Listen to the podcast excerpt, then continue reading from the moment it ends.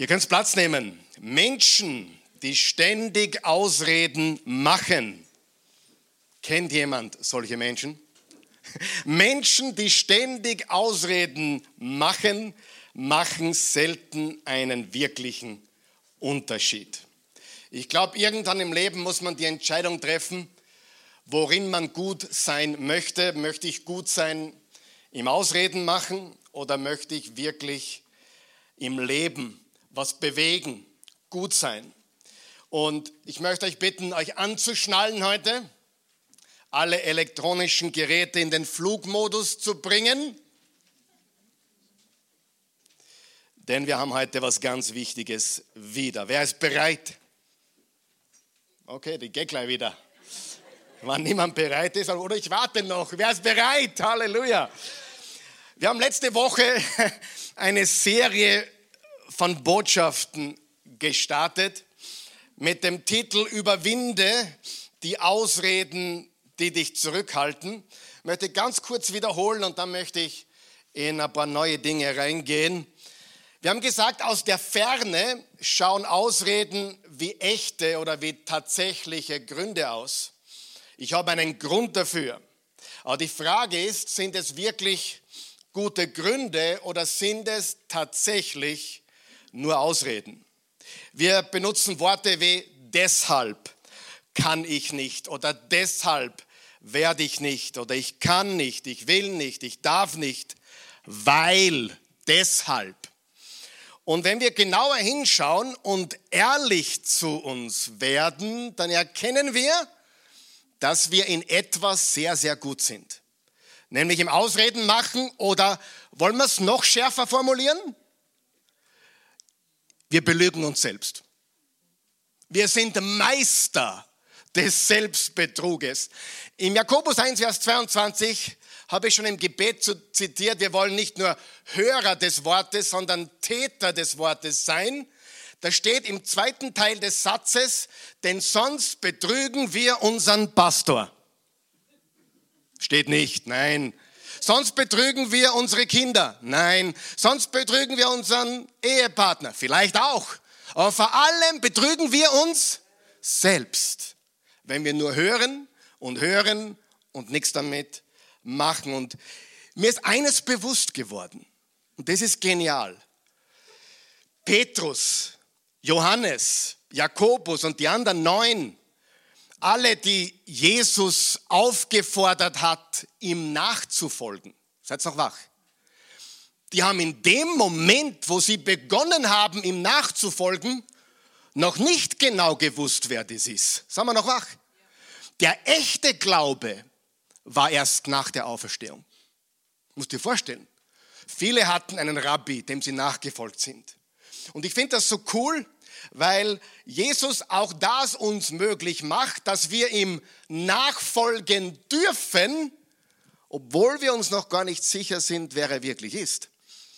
Aber ich bin mir sicher, wer er wirklich ist, nämlich der Sohn Gottes. Auf dem Weg erkennen wir das sowieso. Aber der wahre Glaube von Petrus, Johannes, Jakobus und wie sie alle heißen, war nicht vorher, der war erst nach der Auferstehung. Sie wurden quasi erst, um einen Insiderbegriff zu äh, gebrauchen, nach der Auferstehung errettet oder von neuem geboren.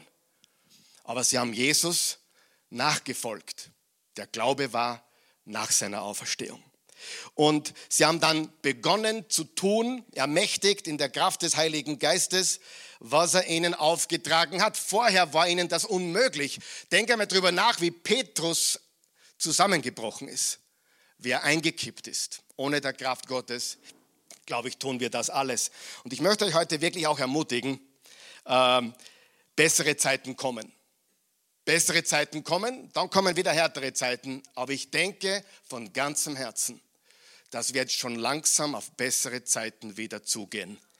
Ich bin überzeugt davon. Ich sage das nicht, weil ich äh, unbedingt glaube, dass das theologisch ist. Nein, die Bibel sagt ganz klar, dass es vor der Wiederkunft Jesu nochmal ganz schlimm werden wird.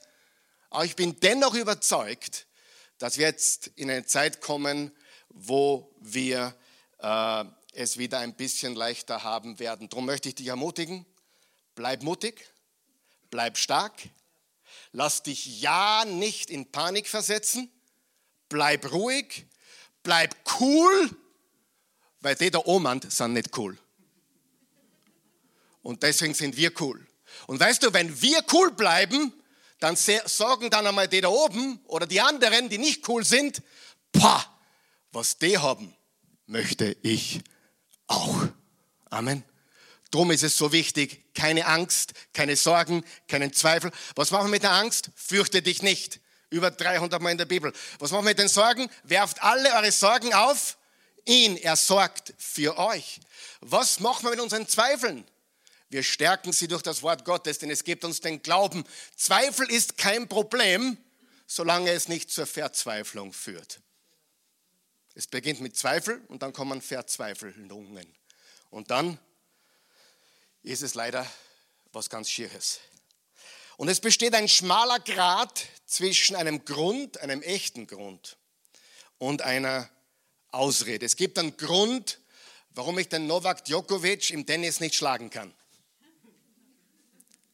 Aber es gibt keinen Grund, dass ich nicht fünf Kilometer laufen oder spazieren gehe. Amen.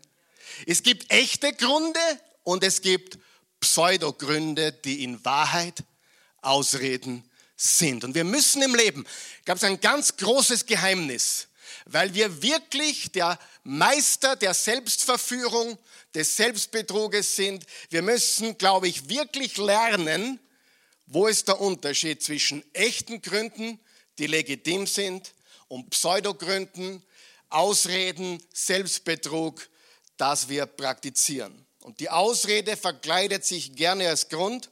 Und das Lustige ist, bei anderen sehen wir es. Meistens. Richtig? Ja, ja, warte, das ist eine, schon wieder die nächste Ausrede. Richtig? Schon wieder die nächste Frage, die nach einer Ausrede klingt oder Antwort, die nach einer Ausrede klingt. Wir sehen es, wenn andere sie machen oder erfinden oder fabrizieren. Und Ausreden sind Mauern, die ich aufbaue und sie werden dann zu meiner Realität. Wir haben gelesen Hebräer 12, Vers 1, wir wollen alles ablegen. Was wollen wir ablegen? Alles. Was alles? Was uns beim Laufen hindert, uns von der Sünde trennen, die uns so leicht gefangen nimmt. Wir wollen alles ablegen, was uns in diesem Lauf mit Gott, in diesem Kampf, den wir mit dem Leben haben, hindert. Und wenn wir aber Ausreden hegen und pflegen, dann beginnen wir uns selber zu überzeugen und dann werden wir sogar überzeugt von dem, was wir uns einreden. Stimmt es? Wir sind überzeugt davon. Was ist Sünde? Sünde ist alles, was Schaden anrichtet. Jesus hat nicht ständig geredet, Lügen, Ehebruch. Nein, Jesus hat diese Dinge angesprochen, aber meistens hat er davon gesprochen, du sollst Gott lieben von ganzem Herzen, und deinen Nächsten wie dich selbst. Und alles, was Schaden zufügt, ist Sünde. Okay? Und ich habe nicht gesagt, alles, was dich verletzt, ist Sünde. Ich habe gesagt, was Schaden zufügt, ist Sünde. Wer von euch weiß, Jesus verletzt uns manchmal mit der Wahrheit. Wer weiß, die Wahrheit tut weh. Wer weiß, die Wahrheit kann schmerzhaft sein. Sieh, wenn ich dir die Wahrheit sage oder du mir die Wahrheit sagst, verletzt du vielleicht meine Gefühle, richtig? Aber du liebst mich, weil Liebe genau das tut. Ja? Schaden ist was ganz was anderes. Wenn du mich einfach gehen lässt, was mir wurscht, weil ich der Wurscht bin, dann verletzt du meine Gefühle nicht, aber vielleicht schädigst du mich, weil du mich nicht aufgeklärt hast, was die Wahrheit ist. Wenn wir Schaden machen, sündigen wir. Und wie schon gesagt, Ausreden berauben dich und sie berauben andere. Und wenn wir in der Ausredenfalle drinnen sind, können wir keinen Unterschied machen. Und ein Jesus-Nachfolger kann nicht länger Ausreden machen. Wir haben auch gesagt, Gott liebt dich genauso, wie du bist. Wer ist froh darüber? Und die gute Nachricht ist, das ist absolut wahr. Und das ist übrigens auch, was du wahrscheinlich schon oft gehört hast. Und Jesus hat gesagt in Johannes 3, Vers 16, so sehr hat Gott die Welt geliebt, seinen einzigen Sohn gab, damit jeder, der an ihn glaubt, nicht verloren geht, sondern ewiges Leben hat. Also Jesus ist davon ausgegangen, dass die Welt nichts beitragen kann. Ich liebe sie, so wie sie sind, aber ich liebe sie zu sehr, um sie so zu lassen, wie, wir, wie sie sind. Und Jesus sagte zu jemandem, komm, folge mir nach. Und der Mann, dessen Namen niemand kennt, hat gesagt, lass mich zuerst meinen Vater begraben. Und der Vater war noch nicht tot. Das war nicht so, heute ist Dienstags, Begräbnis ist am Donnerstag, sondern ich muss noch warten, bis ich dir nachfolge, bis ich meinen Vater begraben habe. Und Jesus sagt was ganz Unchristliches. Lass die Toten ihre Toten begraben. Frage, wer weiß, wie dieser Mann heißt, der gesagt hat, ich muss zuerst meinen Vater begraben. Wer weiß, wie der Mann heißt? Ich auch nicht. Niemand weiß es. Niemand weiß es. Er ist untergegangen. Er ist Jesus nicht nachgefolgt. Keiner weiß es. Ist das hart? Ja, aber so ist Liebe. Und Jesus hat Menschen beinahe bloßgestellt aus Liebe. Und du sagst, naja, aber der war wenigstens vernünftig. Wer hat schon mal gesagt, er muss ja vernünftig bleiben. Wer von euch weiß, Jesus war nicht immer vernünftig. Jesus hat das wirklich gesagt. Und deine Angst, etwas zu verpassen, ist eine der größten Ängste in deinem Leben. Der Fear of Missing Out. Die Menschen haben so viel Angst, dass sie was verpassen, darum machen sie überall mit oder wollen überall dabei sein. Und diese Ausredenfabrik müssen wir zusperren. Wollen wir das? Warum? Warum müssen wir die Ausredenfabrik zusperren? Weil Ausreden können Könige werden. Ausreden können Tyrannen werden. Sie können Diktatoren werden in deinem Leben. Sie diktieren unser Leben, wenn wir nicht aufpassen. Sie können Herr unseres Lebens sein oder Vorstandsvorsitzender oder willst du, dass die Ausreden Boss sind in deinem Leben oder dich beherrschen oder dich dominieren? Nichts soll über uns Macht haben. Nichts. Sagen wir das gemeinsam. Nichts soll über mich Macht haben. Nichts. Gehen wir zu neuen Versen, Römer 6, Vers 12, da steht folgendes. Euer vergängliches Leben, das, was wir hier auf der Erde leben, darf also nicht mehr von der Sünde beherrscht werden. Was Sünde ist, haben wir schon besprochen, oder? Die meisten denken immer an Lügen, Ehebrechen und Stehlen. Aber Sünde ist so viel mehr. Sünde heißt das Ziel verfehlen. Das ist die eigentliche Definition, das Ziel verfehlen. Und ich sage dir, Jesus hat immer wieder gesagt, Gott lieben und den Nächsten wie uns selbst. Und wenn ich meine Kinder liebe, dann verletze ich auch manchmal ihre Gefühle, oder? Das ist so. Weil wenn ich nur wegschaue, liebe ich nicht. Wenn ich, äh, wenn es mir nicht ange nichts angeht, dann liebe ich nicht. Mutter Teresa hat gesagt, das Gegenteil von Liebe ist nicht Hass, sondern Gleichgültigkeit. Und sie war, sie hat den Schwarze getroffen. Das Gegenteil von Liebe ist Wurscht. Du bist mir egal. Gleichgültig. Und euer vergängliches Leben darf also nicht mehr von der Sünde beherrscht werden, die euch dazu bringen will, euren Begierden zu gehorchen. Im Leben geht es immer um Gehorchen. Wem gehorche ich? Was oder wem gehorche ich? Und dann zwei Verse weiter, im Römer 6, Vers 14, steht folgendes. Die Sünde hat ihre Macht über euch verloren. Ist das nicht gute Nachricht? Für wen gilt das? Im Kontext für alle, die Jesus Christus als Retter und Erlöser vertrauen. Die Sünde hat ihre Macht über euch verloren. Was passiert jetzt, wenn ich sündige? Sündigst du manchmal? Ehrlich? Ich habe schon fast aufgehört. Hahaha. Ha, ha. Ja, nein, wir sündigen alle, richtig? Ja, was tun wir dann? Wir graben unseren Kopf in den Sand oder was machen wir, wenn wir sündigen? Übrigens ist es Sünde und kein Fehler. Großer Unterschied. Ich rede immer wieder mal mit Menschen, naja, die mit der Sünde habe ich es nicht so. Ja, ich mache Fehler, aber ich sündige nicht. Aha. Solche Leute gibt es. Wer kennt solche Leute? Tatsächlich. Das sind die, die Übergescheiten. Aber lass es uns Sünde nennen. Zielverfehlung. Ich habe dir geschadet. Du hast mir geschadet. Wir haben Gott geschadet. Wir haben der Welt geschadet. Das ist Sünde. Und die Sünde hat ihre Macht über euch verloren. Das heißt, selbst wenn wir eine Sünde begehen, haben wir einen Retter, der alle unsere Sünden verzeiht. Amen. 1. Johannes 1, Vers 9, wenn wir unsere Sünden bekennen, ist er treu und gerecht und reinigt uns von aller Schuld und reinigt uns von aller Ungerechtigkeit. Die Sünde hat ihre Macht über euch verloren. Ihr lebt von der Gnade Gottes. Wow. Sagen wir das gemeinsam. Ich lebe von der Gnade Gottes. Ich lebe von der Gnade Gottes und so viele Menschen glauben, okay, Gnade Gottes, das brauche ich, damit ich Vergebung habe. Nein, Gnade brauchst du, um festzustehen. Gnade brauchst du, um stark zu sein. Glaubst du, ich bin stark in mir selber?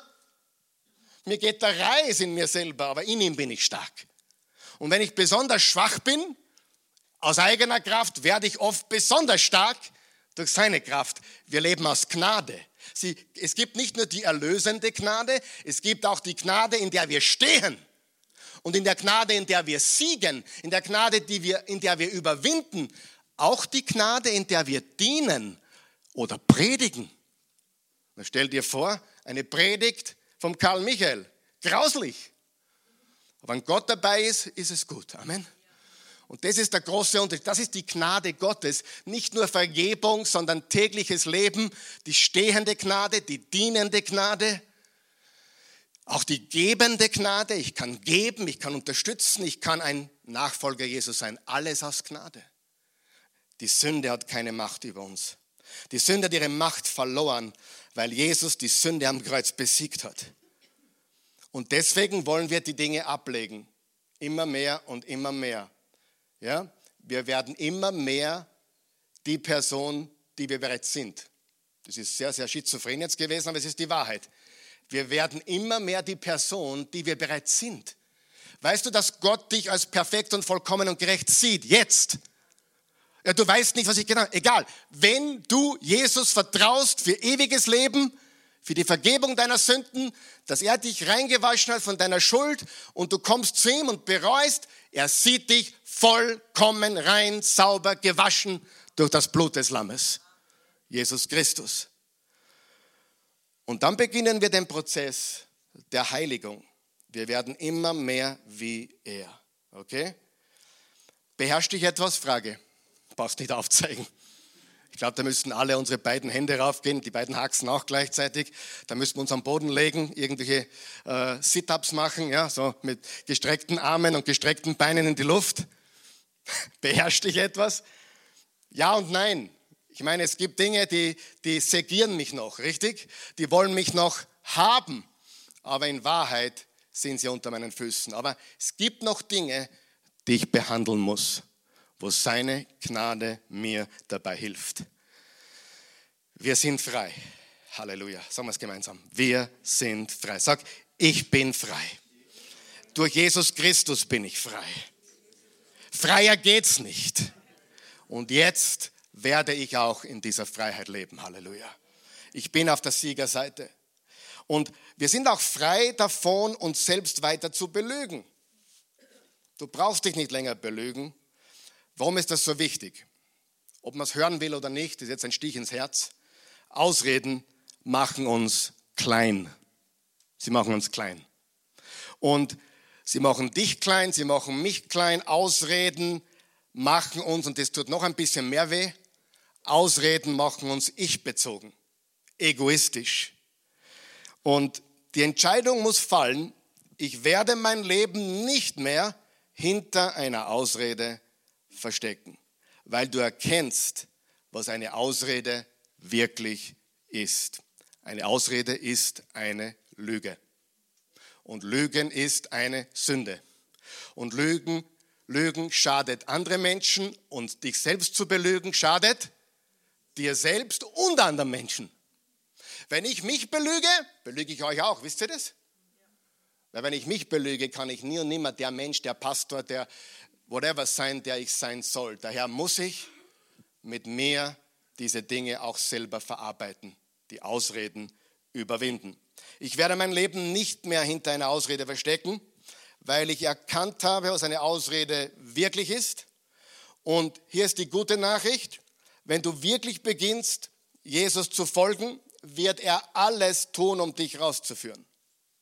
Frage, wie würde ein guter Gott ein liebender Retter auf unsere, auf deine Pseudogründe, deine Ausreden reagieren. Würde ich dich einfach lassen? Mach weiter so. Brav bist, Bur. Ja. Kauf da einen Hamburger bei McDonalds und noch einen Shake dazu. Mach weiter so. Bist eh okay. Ist eh okay. Ich sag dir was, Jesus sagt nicht, du bist eh okay. Jesus sagt, ich liebe dich, wie du bist. Aber du bist mehr. Du bist stärker. Du bist größer. Da geht mehr in deinem Leben für, für, für mich und für andere Menschen. Und das ist die wichtige Nachricht. Wir berauben nicht uns selbst alleine, wir berauben die Welt, wenn wir Ausreden machen. Wir berauben unsere Familie, wir berauben unsere Kinder, wir berauben unsere Gemeinde, wir berauben uns alle und die Welt, wenn wir in Ausreden gefangen sind. Und das ist so unendlich wichtig zu verstehen. Und was würde Jesus sagen, der dein Herz kennt, der deine Ausreden kennt und vor allem auch der dein Potenzial kennt? Glaubst du, er kennt dein Potenzial? Bestimmt. Er weiß, was in dir steckt, oder? Er hat dich gemacht. Und er weiß, da geht viel mehr. Und wie schon gesagt, Jesus ist bereit, deine Gefühle zu verletzen mit dem Ziel, dass du aufhörst, dir weiterhin zu schaden. Ich sage das noch einmal. Er ist bereit, deine Gefühle zu verletzen, mit dem Ziel, dass du aufhörst, dir weiterhin zu schaden. Wisst ihr, was er zum Petrus gesagt hat? Weiche von mir, Satan. Das war aber nett, ha? Ist interessant, eine voll coole Geschichte eigentlich. Ist nicht Teil meiner Predigt, aber Matthäus 16 die, die typische Papstpassage. Wer kennt die Papstpassage? Petrus oder Jünger, wer sagen die Leute, dass ich bin? Ja, manche sagen, du bist Elia, manche sagen, du bist Johannes der Täufer, manche sagen, du bist Jeremia oder der andere Prophet. Wer sagt ihr, dass ich bin? Und wer hat die Klappe offen gehabt? Petrus, wie immer. Du bist Christus des lebendigen Gottes Sohn. Was sagt Jesus? Petrus, so brillant bist du nicht. Fleisch und Blut haben dir das nicht offenbart, sondern mein Vater im Himmel. Und auf diesen Felsen, das ist die Frage, wer der Fels ist. Jesus. Auf diesen Felsen werde ich meine Gemeinde bauen, auf die Wahrheit, dass Christus der lebendige Sohn Gottes ist. Nicht auf einen Menschen, nicht auf Papst Petrus,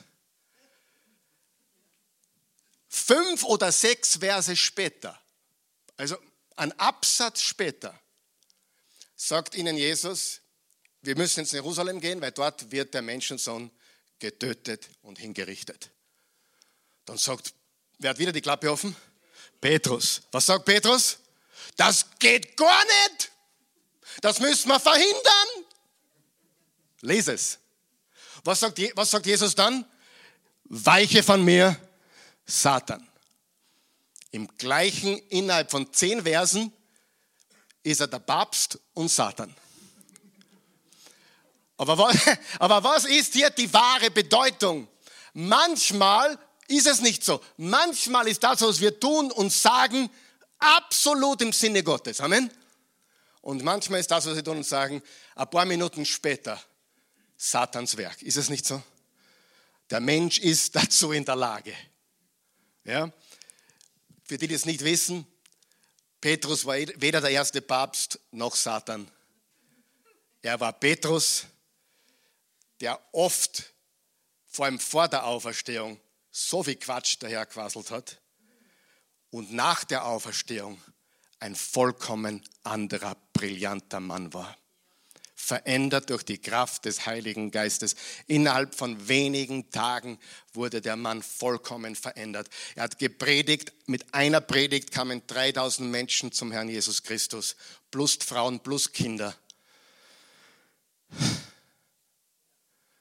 Und er hatte volle, volle Power. Und diese Power wollen wir auch. Amen. Eigentlich, wenn man es genau nimmt, war Petrus der größte Ausredenheini vorher und nachher hat er den Sieg errungen über sich selbst. Und der Sieg über uns selbst ist der erste Sieg, den wir gewinnen müssen. Jetzt redet er schon wieder von Gewinnen und Kämpfen. Ja, das ist biblische Metapher.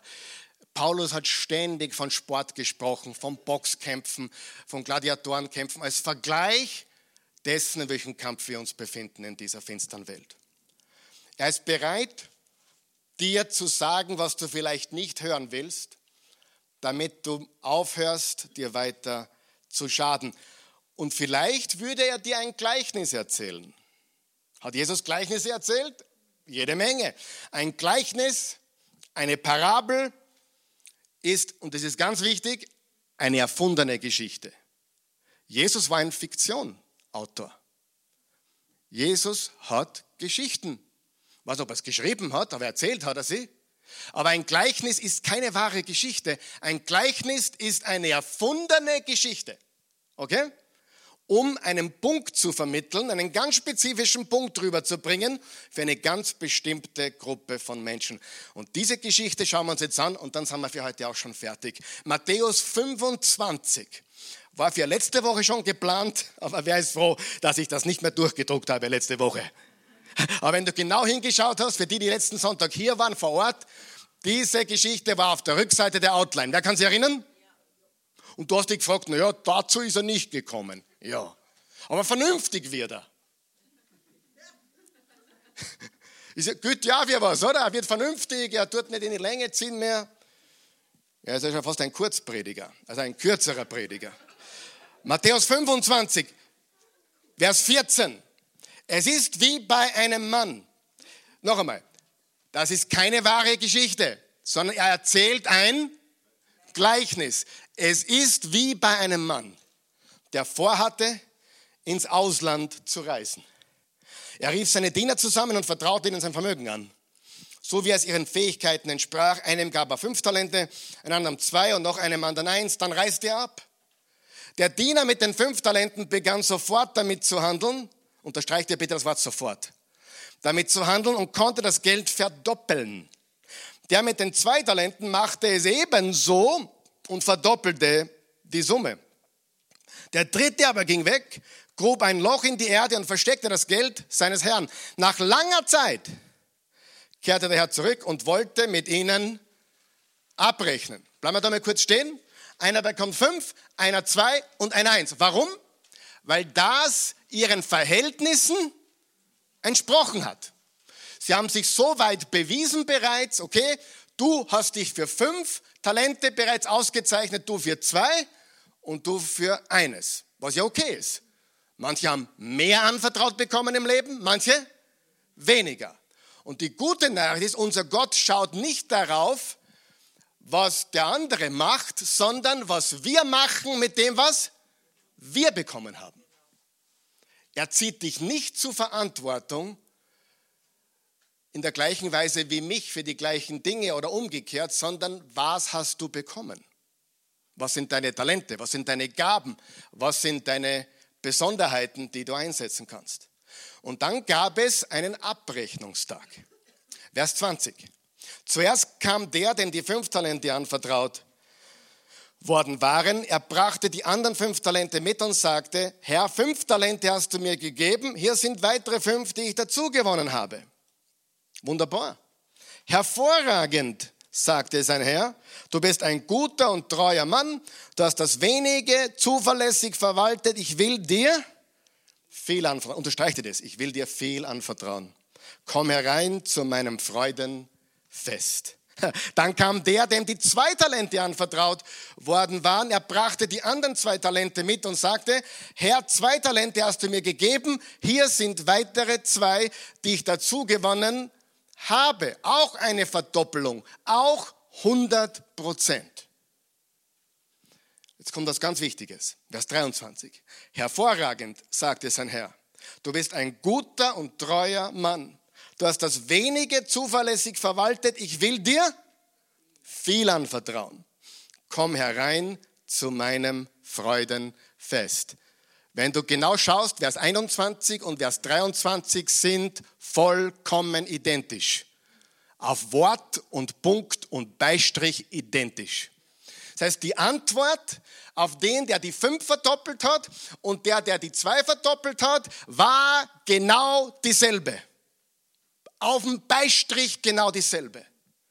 Ich habe die Schnauze so weit voll, wenn Leute glauben, du kriegst sicher höhere Belohnung bei Jesus, weil du bist Prediger.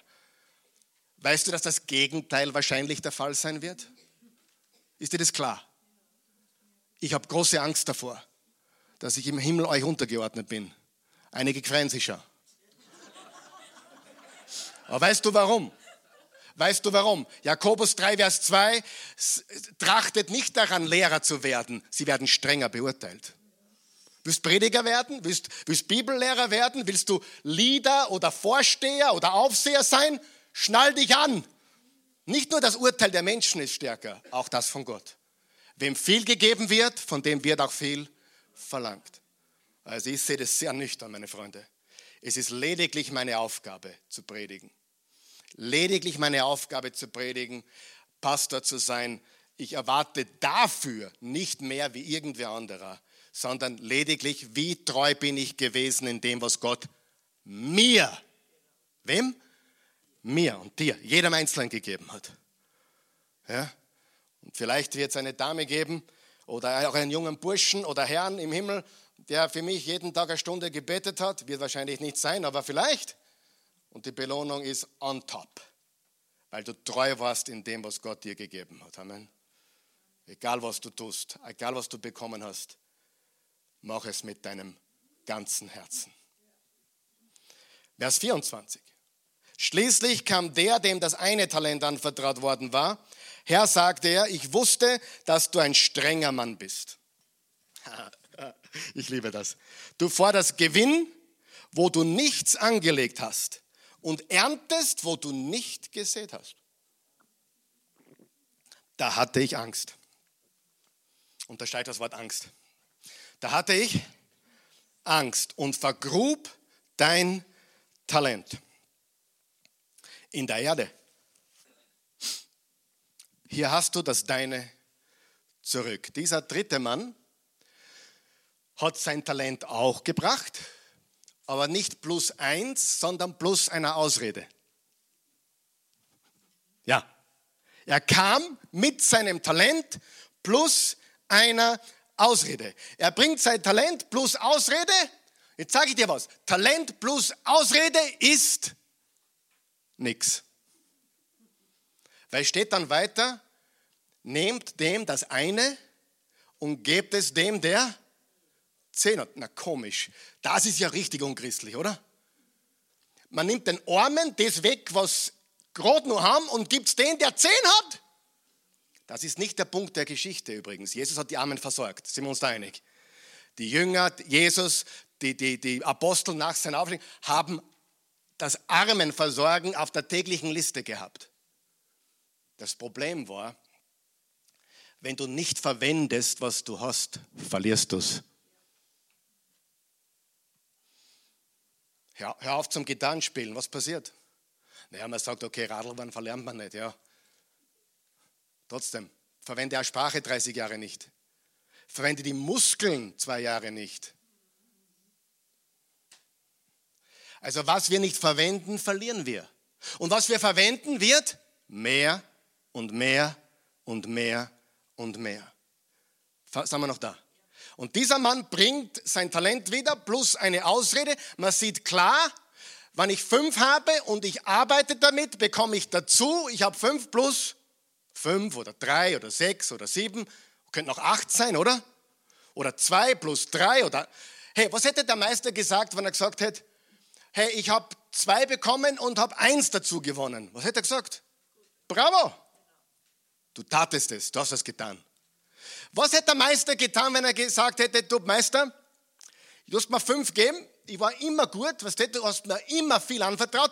Diesmal habe ich mich verspekuliert, es ist alles weg. Was hat der Meister gesagt? Du hast noch mal fünf, probier es noch einmal.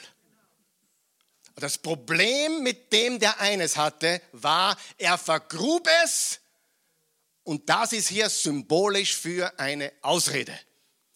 Und du musst eines wissen, in einem Gleichnis, in Gleichnissen, die Jesus bringt, ist immer irgendjemand symbolisch Gott, in dem Fall der Meister, symbolisch. Und äh, symbolisch die Menschen. Und in dem Fall sind es wir, die, die, die drei, die das Talent bekommen haben. Wir sind einer dieser drei. Aber schauen wir uns diese Verse 24 und 25 nochmal an. Schließlich kam der, dem das eine Talent anvertraut worden war. Herr, sagt er, ich wusste, dass du ein strenger Mann bist. Hast du schon mal gehört, Mama, mein, mein, mein Boss ist so streng, der ist so unfair. Ich höre da immer zweimal hin, wenn ich das her, ehrlich gesagt. Wer von euch hat auch früher noch strengere Lehrmeister gehabt und die haben es überlebt. Wir haben es überlebt. Du hattest strenge Eltern, du hast es überlebt. Sei dankbar, Amen. Oder willst Eltern, die gar nicht wissen, wo links oder rechts ist, die, sich nicht die, die, die den Hansi nicht korrigieren trauen, weil sonst mag mich der Hansi nicht mehr. Na, wie traurig ist denn das? Darf ich was verraten? Manchmal, ich bin gerne der Freund meiner Kinder, aber manchmal bin ich auch der Vater. Richtig? Und das ist gut so, richtig? Denn die brauchen nicht einen Kumpel die ganze Zeit, sie brauchen mich als Kumpel, aber nicht nur. Hin und wieder brauchen sie auch den Vater, der ihnen zeigt, wo es lang geht. Und das ist übrigens, was Liebe tut, oder? So ist es. Danke für eure Begeisterung. Aber jetzt pass auf, ich, ich, ich, ich wusste, ich wusste, dass du ein strenger Mann bist. Ich meine, okay, das klingt schon wieder nach, nach Ausrede. Und jetzt pass auf, du, du forderst Gewinn, wo du nichts angelegt hast und erntest, wo du nichts gesät hast. Was heißt das? Mit anderen Worten, du bist ein super Geschäftsmann, du lässt nichts liegen. Du lässt nichts liegen. Du nimmst alles mit. Das was, du geernt, das, was du gesät hast, wo du noch bei anderen dabei sein kannst, du nimmst einfach alles mit. Du lässt nichts liegen. Du bist ein, ein richtig guter Businessman. Und deswegen habe ich mich gefürchtet und vergrub dein Talent in der Erde. Hier hast du das Deine zurück. Und was er eigentlich sagt, und das ist das Allerschlimmste, da hast du das Talent zurück, ich habe es vergraben, aber ich sage dir gleich, ich sage das gleich, wie es ist. Es ist nicht meine Schuld. Ich sage das gleich, bevor wir da jetzt uns streiten. Es ist nicht meine Schuld. In Wahrheit ist es deine Schuld, weil du so streng bist. Ja? Es ist deine Schuld, warum ich aus meinem Leben nichts gemacht habe. Weil du bist so streng und du erntest alles ab. Nicht einmal dort, wo du, sogar was du nicht gesät hast, überall erntest du ab. Ist nicht meine Schuld. In Wahrheit ist es deine Schuld. Meine Eltern sind schuld. Gott ist schuld. Wer von euch glaubt, es kommt der Punkt, egal was passiert ist, da muss man Verantwortung übernehmen. Und die, egal was passiert ist und was auch passiert sein mag und wessen Schuld es auch sein mag, das kann schon sein, ich glaube dir das. Aber unterm Strich, der Einzige, der Verantwortung hat für ab jetzt bist du. Und der Einzige, der Verantwortung übernehmen kann für dein Leben, bist du. Ich und du. Niemand sonst. Und solange du in der Schuldschieberei drinnen hängst, bist du ein Opfer. Und solange du ein Opfer bist, kann dir niemand helfen. Du musst aus der Opferrolle raus und sagen, im Spiegel, here I am, lauter Ausreden gemacht, Karl Michael, tut mir leid, ab sofort. Keine Ausreden mehr. Keine billigen Ausreden mehr. Es ist deine Schuld wenn du nicht so wärst. Sagt er, oder? Wenn du nicht so wärst. Wäre alles anders.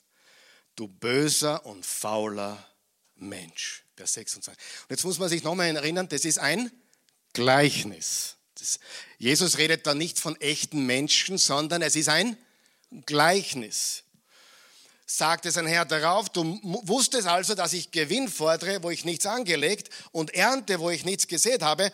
Warum hast du mein Geld dann nicht auf eine Bank gebracht? Dann hätte ich wenigstens mit, es mit Zinsen zurückbekommen. Nehmt ihm das Talent weg. Gebt es dem, der die fünf Talente erworben hat. Das so unchristlich. So unchristlich. Der ist eh schon gut und wird immer besser. Der hat eh schon viel und bekommt immer mehr. Das Prinzip ist, verwende, was du hast und es wächst. Lass, grab Dinge ein, die du hast und sie verschwinden. Und wenn du das verstanden hast, hast du mit dem Gleichnis kein Problem.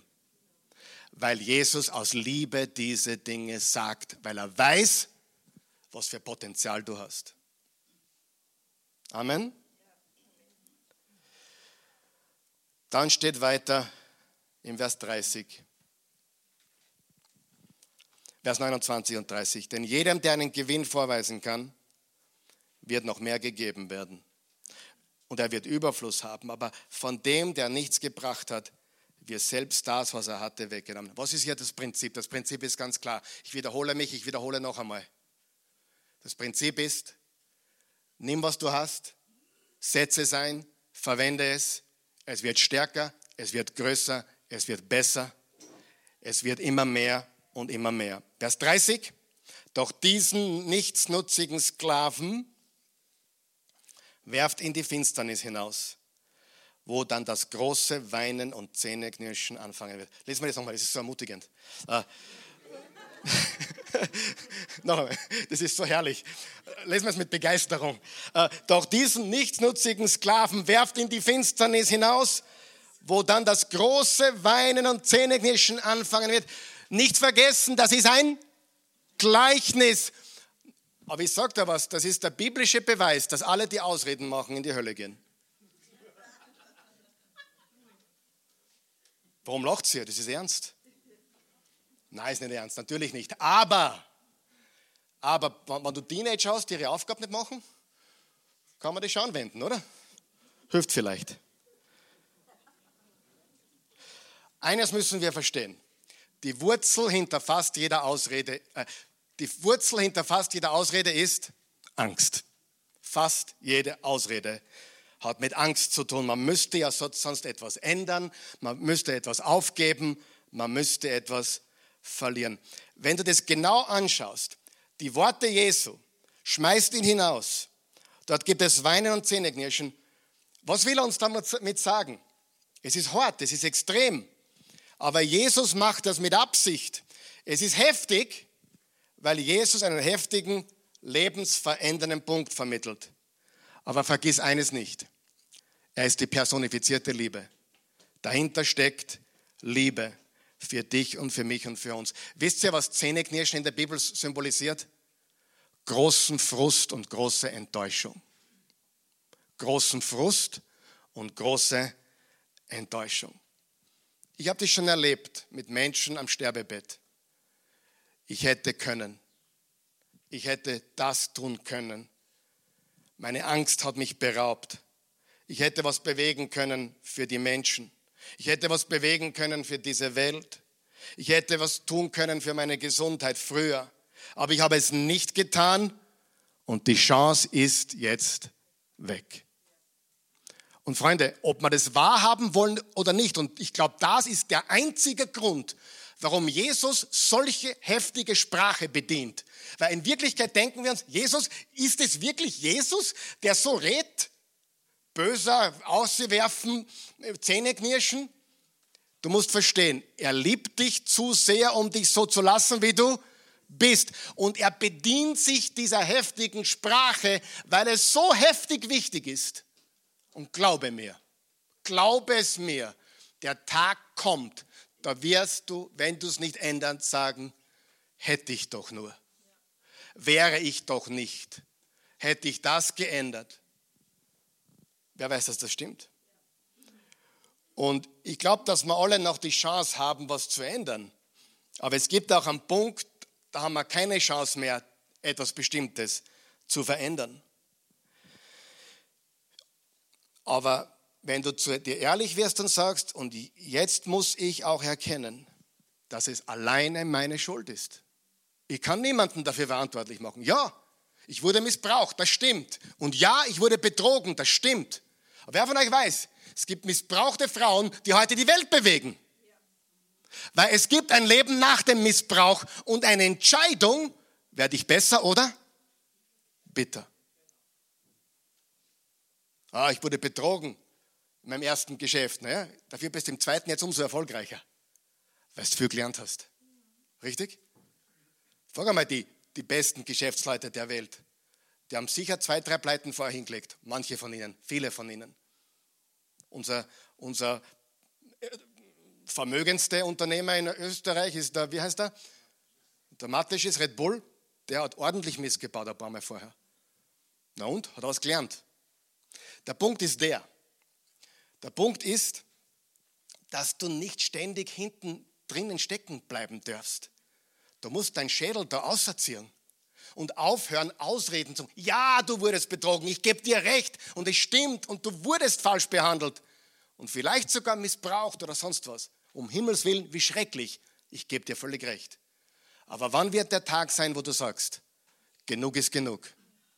Ich gebe meinen Peinigern keine Macht mehr. Ich gebe dem Feind keine Macht mehr. Ich nehme den Stier bei den Hörnern und jetzt fangt man an. Amen. Was hat Paulus gesagt? Ich vergesse, was hinter mir liegt und strecke mich aus nach dem, was vor mir liegt. Und du kannst nicht gleichzeitig hinten stecken bleiben und nach vorne gehen. Du musst die Entscheidung treffen, bleibe ich hinten stecken oder gehe ich vorwärts? Und dann natürlich, wenn du die Zeit verabsäumst, deine Zeit vergeudest, die Ausreden weiterlebst, kommt der Tag, da bist du draußen. Nicht draußen vom Himmel, darum geht es nicht, sind wir uns einig, sondern draußen. Du, du, bist nicht im du bist nicht dabei bei der Party dieses Meisters. Du, jetzt kannst du nicht mehr gesund werden, jetzt ist es zu spät.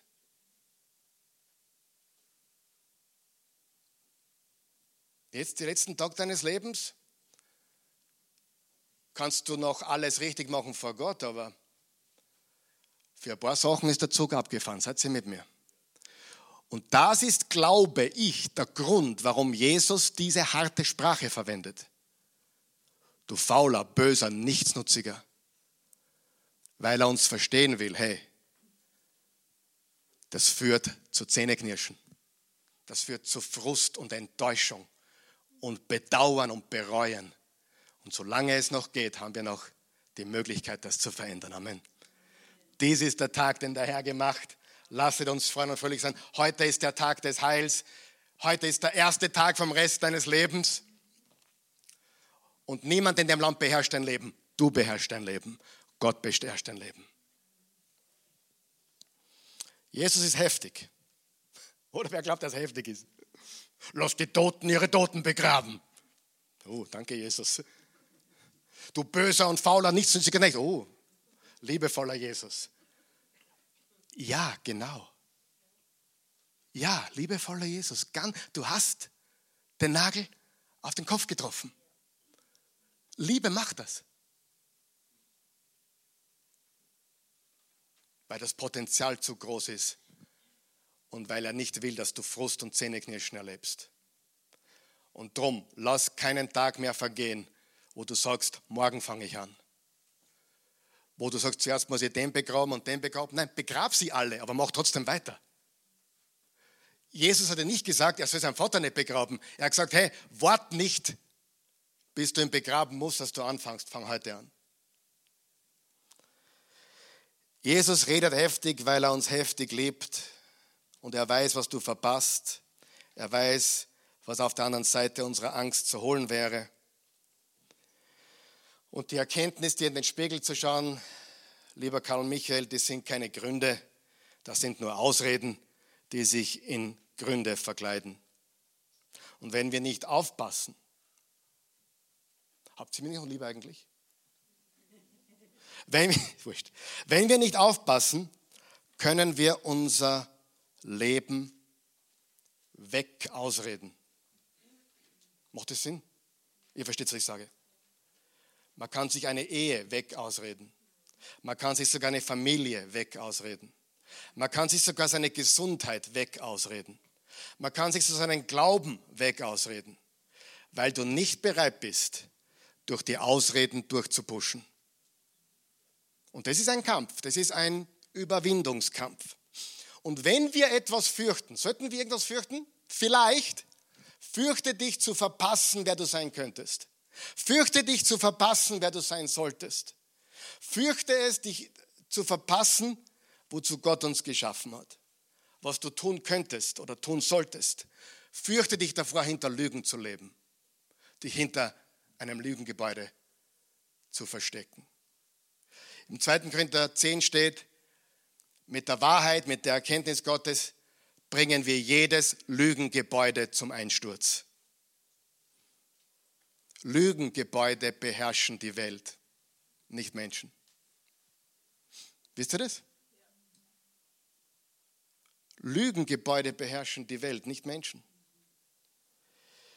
Wir sollten uns fürchten vor Ausreden, vor, Lügen, die dich und die Welt berauben. Zum Abschluss 1. Korinther 3. Wir schließen wieder auf einer guten Note. Niemand kann ein anderes Fundament legen, außer dem, das längst gelegt ist. Jesus Christus. Wer ist unser Fundament? Ob aber jemand auf diesem Fundament, auf welchem Fundament? Jesus Christus, Gold, Silber oder wertvolle Steine verbaut. Was können wir drauf bauen? Gold, Silber, wertvolle Steine. Das sind Metapher, das sind bildliche Dinge. Ja? Oder nur Holz, Heu und Stroh. Was ist der Unterschied zwischen Gold, Silber und wertvollen Steinen und Holz, Heu und Stroh?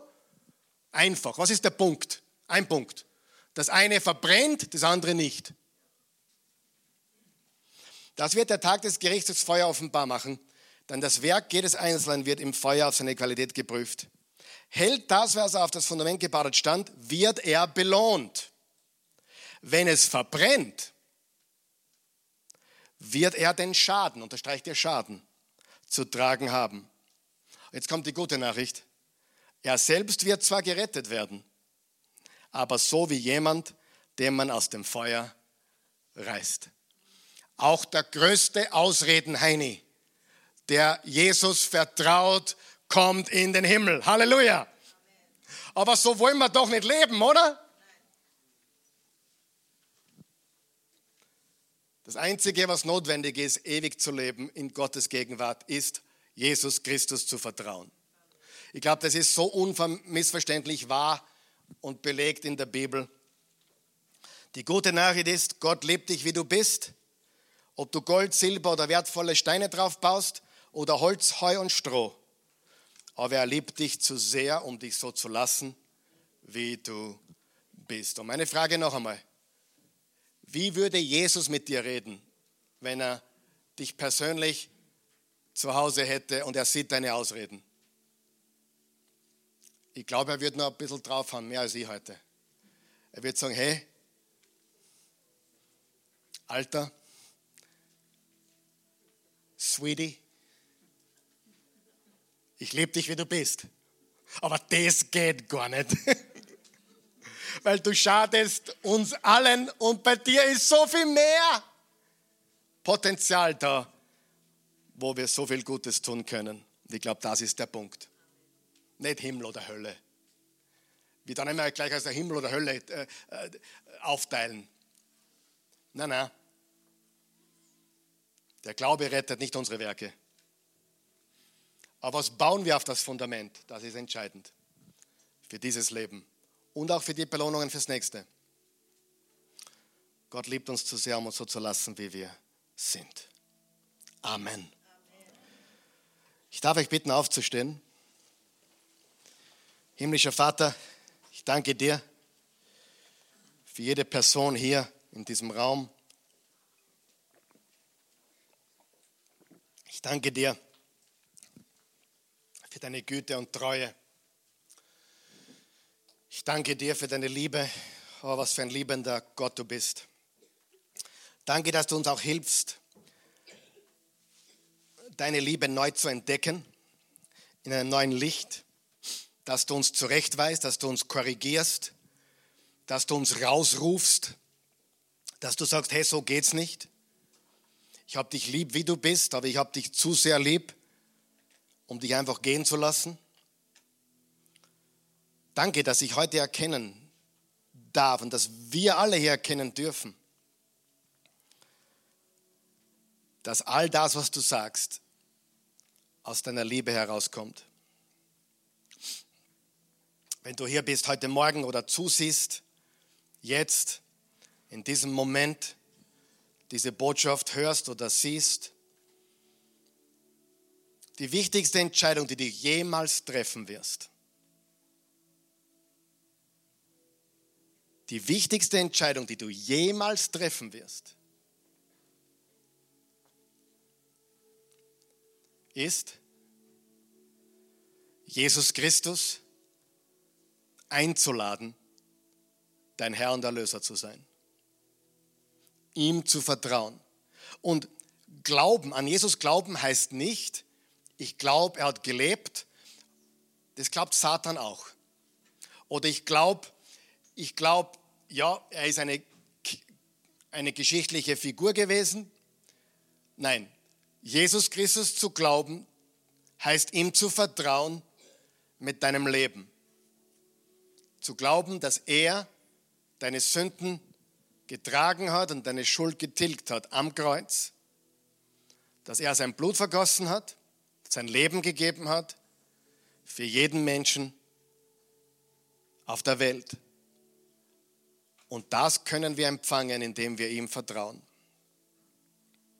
Paulus hat gesagt im Römer 10, wenn du mit dem Munde bekennst, Jesus ist Herr, und mit dem Herzen glaubst, dass Gott ihn von den Toten auferweckt hat, dass er auferstanden ist von den Toten, bist du gerettet, hast du ewiges Leben.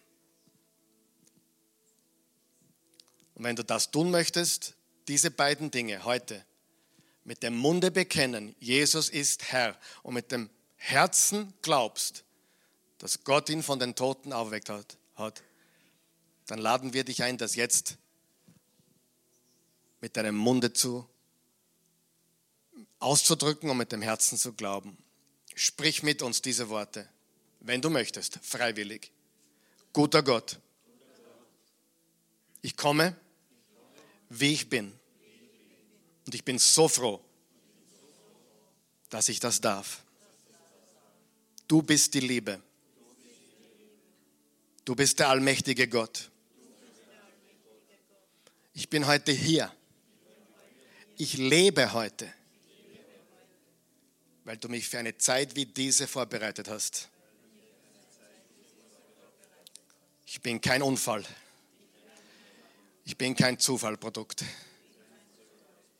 Ich bin ein gewolltes Kind des lebendigen Gottes. Geschaffen in deinem Ebenbild.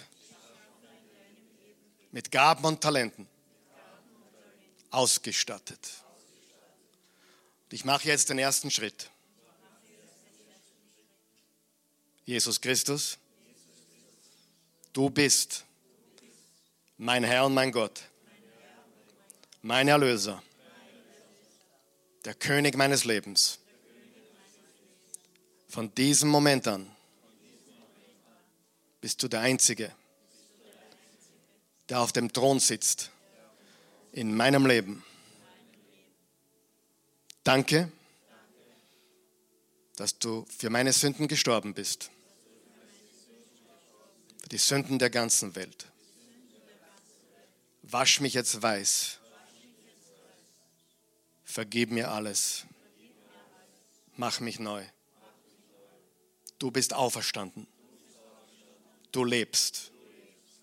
Leb jetzt in mir. Du bist hier und du lebst in mir. Ich bin jetzt in Teil der Familie Gottes. Teil deines ewigen Reiches. In Jesu Namen. Amen.